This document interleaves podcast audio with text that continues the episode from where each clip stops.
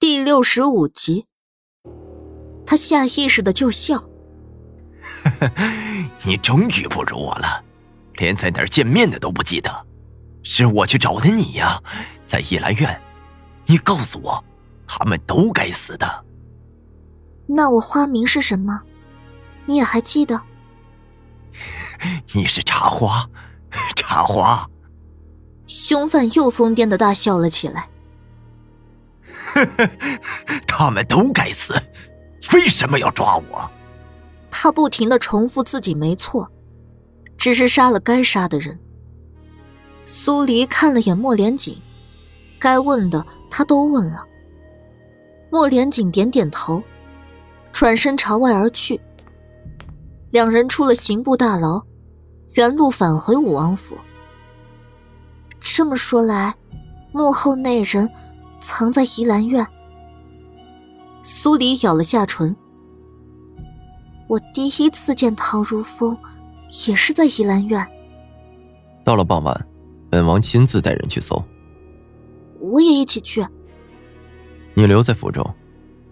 幕后那人太过危险，他不愿他再设险境。这关系到我的小命，我必须要去。莫连锦眸光一深，刚要斥责他，一个侍卫就走了进来禀道：“王爷，将军府的二小姐来了，要见四小姐。”苏黎挑了下眉：“苏浅烟来，是为苏林城来的，还是为莫连轩来的？”不见。莫连锦直接开口：“就说本王病重，苏黎走不开。那将军府的二小姐。”跪在了外面，扔出去。等一下，苏黎开口道：“他既然跪了，如果我不去，坏人只会以为我咄咄逼人，目无尊长。如今出息了，就不再把将军府看在眼里了。你想如何？见招拆招。武王府外，苏浅烟楚楚动人的跪在那儿。周围已经聚了不少看热闹的人。这是怎么回事啊？四小姐刚刚立了功，将左府的恶行挖了出来，这二小姐怎么就跪到武王府外来了？听说呀，是四小姐不愿意回将军府，这二小姐降低姿态，来请一个庶女回去住。这四小姐验尸破案有些手段，可在做人上。虽没以前的嚣张跋扈，但也还是有些不讲理了。苏浅烟自然听到了别人的议论，他眼底闪过抹算计，抬头张望的时候，又是之前的柔弱如水模样。如果他能把苏黎请回将军府去，不仅能让父亲可以高看，更能替莫连轩解了眼下的一大困局。只要苏黎回了将军府。不怕他不愿低头。四妹妹还是不愿意见我吗？祖母方回京不久，原本四妹妹回府住了一晚，她心中高兴，却不想四妹妹又不愿回去，她挂念的很，引发旧疾。四妹妹既能替五王爷治病，也定能替祖母瞧瞧，还请你们再去通报一声。请王爷通融通融，让我见上四妹妹一面。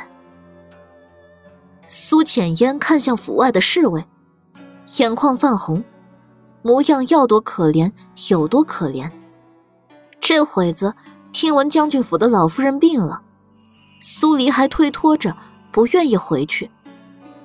门外看热闹的人，又开始站上道德制高点上，批判起苏黎的不孝来。苏黎走到武王府的大门时，耳朵里全是别人对他的议论声。他压下想炸毛的情绪，换上一张急切的脸，大步冲了出去，蹲下身，一把抓住苏浅烟的手：“二姐姐，你说什么？祖母病了？”苏浅烟被吓了一跳，但很快又稳住。祖母太过挂念你，你在外一日，她便难过一日。四妹妹不愿回去，祖母是真的寒了心，才会一病不起。什么时候病的？早上管家来请我的时候，也没提到过祖母病了。若知道祖母病了，我肯定是要回去市集的，而不是来替五王爷稳定伤势。苏浅烟怔了怔，才道：“就是半个时辰前，祖母忽的发了病。”我便来王府请你了，二姐姐，你好糊涂啊！苏黎忽然呵斥一声，拔高音调：“祖母待我极好，她病了，我能不回去吗？你又何必赶来王府，跪在外面求我回去？”四四妹妹，我是怪父亲，一直想让我将婚约让出去，罚我家法时，还在法棍上沾毒。我是怪三姐姐，设计我在宝月楼丢了清白。我是怪你，一生不想见，便得到了太子殿下的心。直到那日退完婚，太子殿下求娶你，我才知道，原来我一直是那个被耍得团团转的人。可祖母待我好，我知道，我感恩。我在外抛头露面挣的这些。他替我高兴，还支持我。他病了，我怎么会不回去看他？苏黎挤出了两行眼泪，哭得一塌糊涂。再配上他的脸，难看极了。但周围人的议论声却都停了下来，什么不孝、得意忘形的指责都消失了，取而代之的是恍然大悟。原来四小姐不回府，是受了这么多的委屈。一个深闺女子，在受到这么多的委屈之后，还奋发图强，破例成为了女官，这得需要多大的勇气？一时间，所有人对苏黎都产生了崇拜怜悯，也为自己刚才的讨伐声而后悔。苏黎擦了擦眼泪。二姐姐，你快起来，我们快些回府去。苏浅烟脸色一变，刚要开口，一侧的青木就出声道：“王爷感念四小姐救命之恩，怕四小姐的针灸之术帮不上老夫人什么忙，特命人去请太医给老夫人瞧病。”多谢。属下带王爷去探望老夫人。好。苏黎点点头。一把将苏浅烟从地上拽了起来。二姐姐，我们快些回府去吧。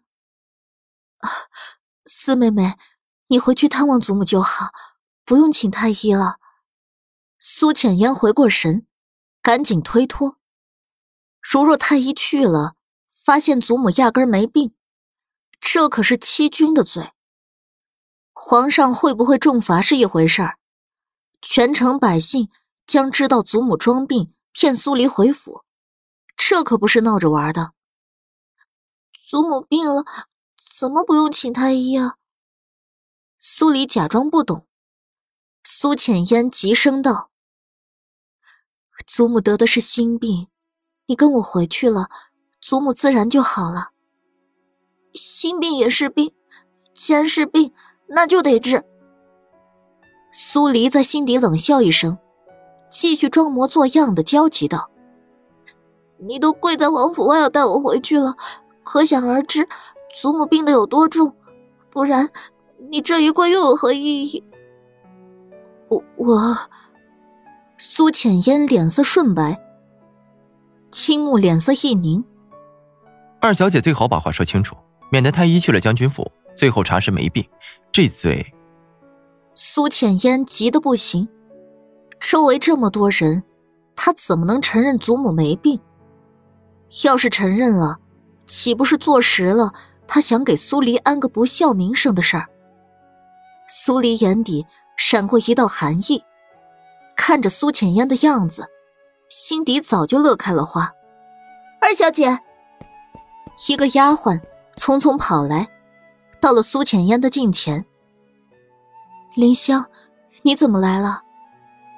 苏浅烟不解的问道：“二小姐，老夫人好转了，特意让奴婢前来告诉二小姐一声，也告诉四小姐，若五王爷的伤势实在严重，便不用回府侍疾了。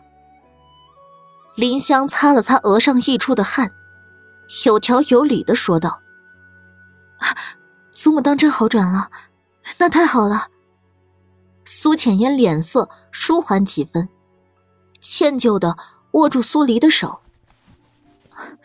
是我太急了，方才那一跪，实在是蠢笨，差点害得四妹妹落人口舌。苏黎勾了勾唇角，没想到苏浅烟还做了两手准备。这样，四妹妹先照看好五王爷的伤势。来日得空回府了，我再好好向四妹妹赔罪。苏浅烟说完，看了眼林香，转身离开。苏黎目送走苏浅烟，而后才转身进入武王府。到了傍晚，烟花之地开始进入营业时间后，苏黎跟莫连锦带着人，以捉拿逃案的由头，进了怡兰院。老鸨被这阵势吓了一跳，几步到了苏黎面前。“哎呦，四小姐，这是怎么回事啊？我们也算是老熟人了，有什么要交代的，我一定按吩咐去办。可千万千万不要闹起来，我这生意本来就不好。”苏黎打断老鸨的话：“你们这儿有没有一个叫茶花的？茶花犯了事儿？”他在哪儿？方才有位爷过来点了他，正在三楼最左边的厢房。老鸨不敢隐瞒。莫连锦闻言，看了眼苏黎：“你待着别动。”说完，飞身就朝三楼跃去，其他人紧跟而上。一时间，整个大堂就只剩下了苏黎。他没听他的，不会飞。那他就用走的走上三楼。苏黎气喘吁吁的爬上三楼，最左边的厢房里已经传出了噼里啪啦的打斗声。等他跑过去，正好见到一个女人从木窗跳了出去。莫连锦紧跟而上，其他人也都追了出去。苏黎跑过去木窗旁，看着莫连锦轻飘飘落地。没入街上的人群里，消失不见。他蓦地想起查掏心案的时候，他的内力还不像现在这样厉害。他拧了下眉，这男人以前是在演戏。老鸨跑得慢，这才追了进来。哎呦，我的雕花窗！苏黎冷眼看了过去，老鸨的声音立刻戛然而止。点茶花的男人长什么样？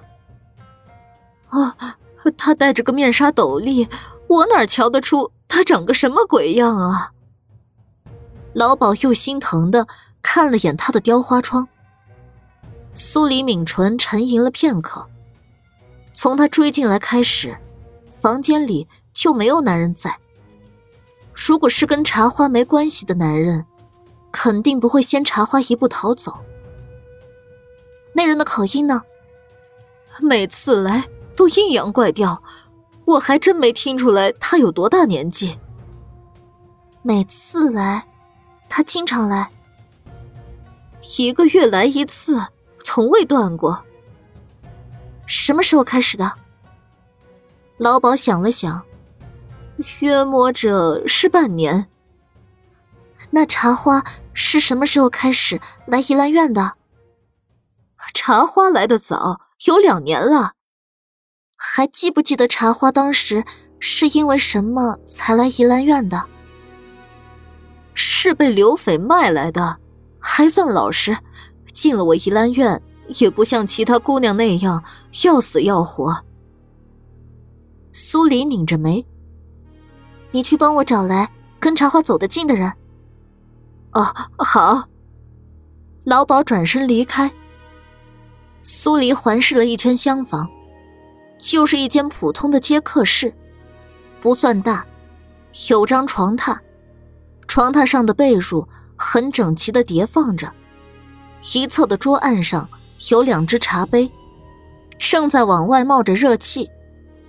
他走近几步，脚下突然踩到一个硬物，拾起来放在掌心查看，是一颗圆滑的珠子，材质很常见，像是从吊穗上脱落下来的。外面有脚步声响起。苏黎把珠子收了起来，转身看去。老鸨带了个丫鬟进来。四小姐，这便是服侍茶花的水牙，整个怡兰院只有她能进茶花的身。水牙满脸畏惧，垂着头不敢看苏黎。平时茶花有什么跟常人不一样的地方吗？苏黎问道。没，没什么不一样的。只是茶花姑娘喜欢接待一些不得志的客人。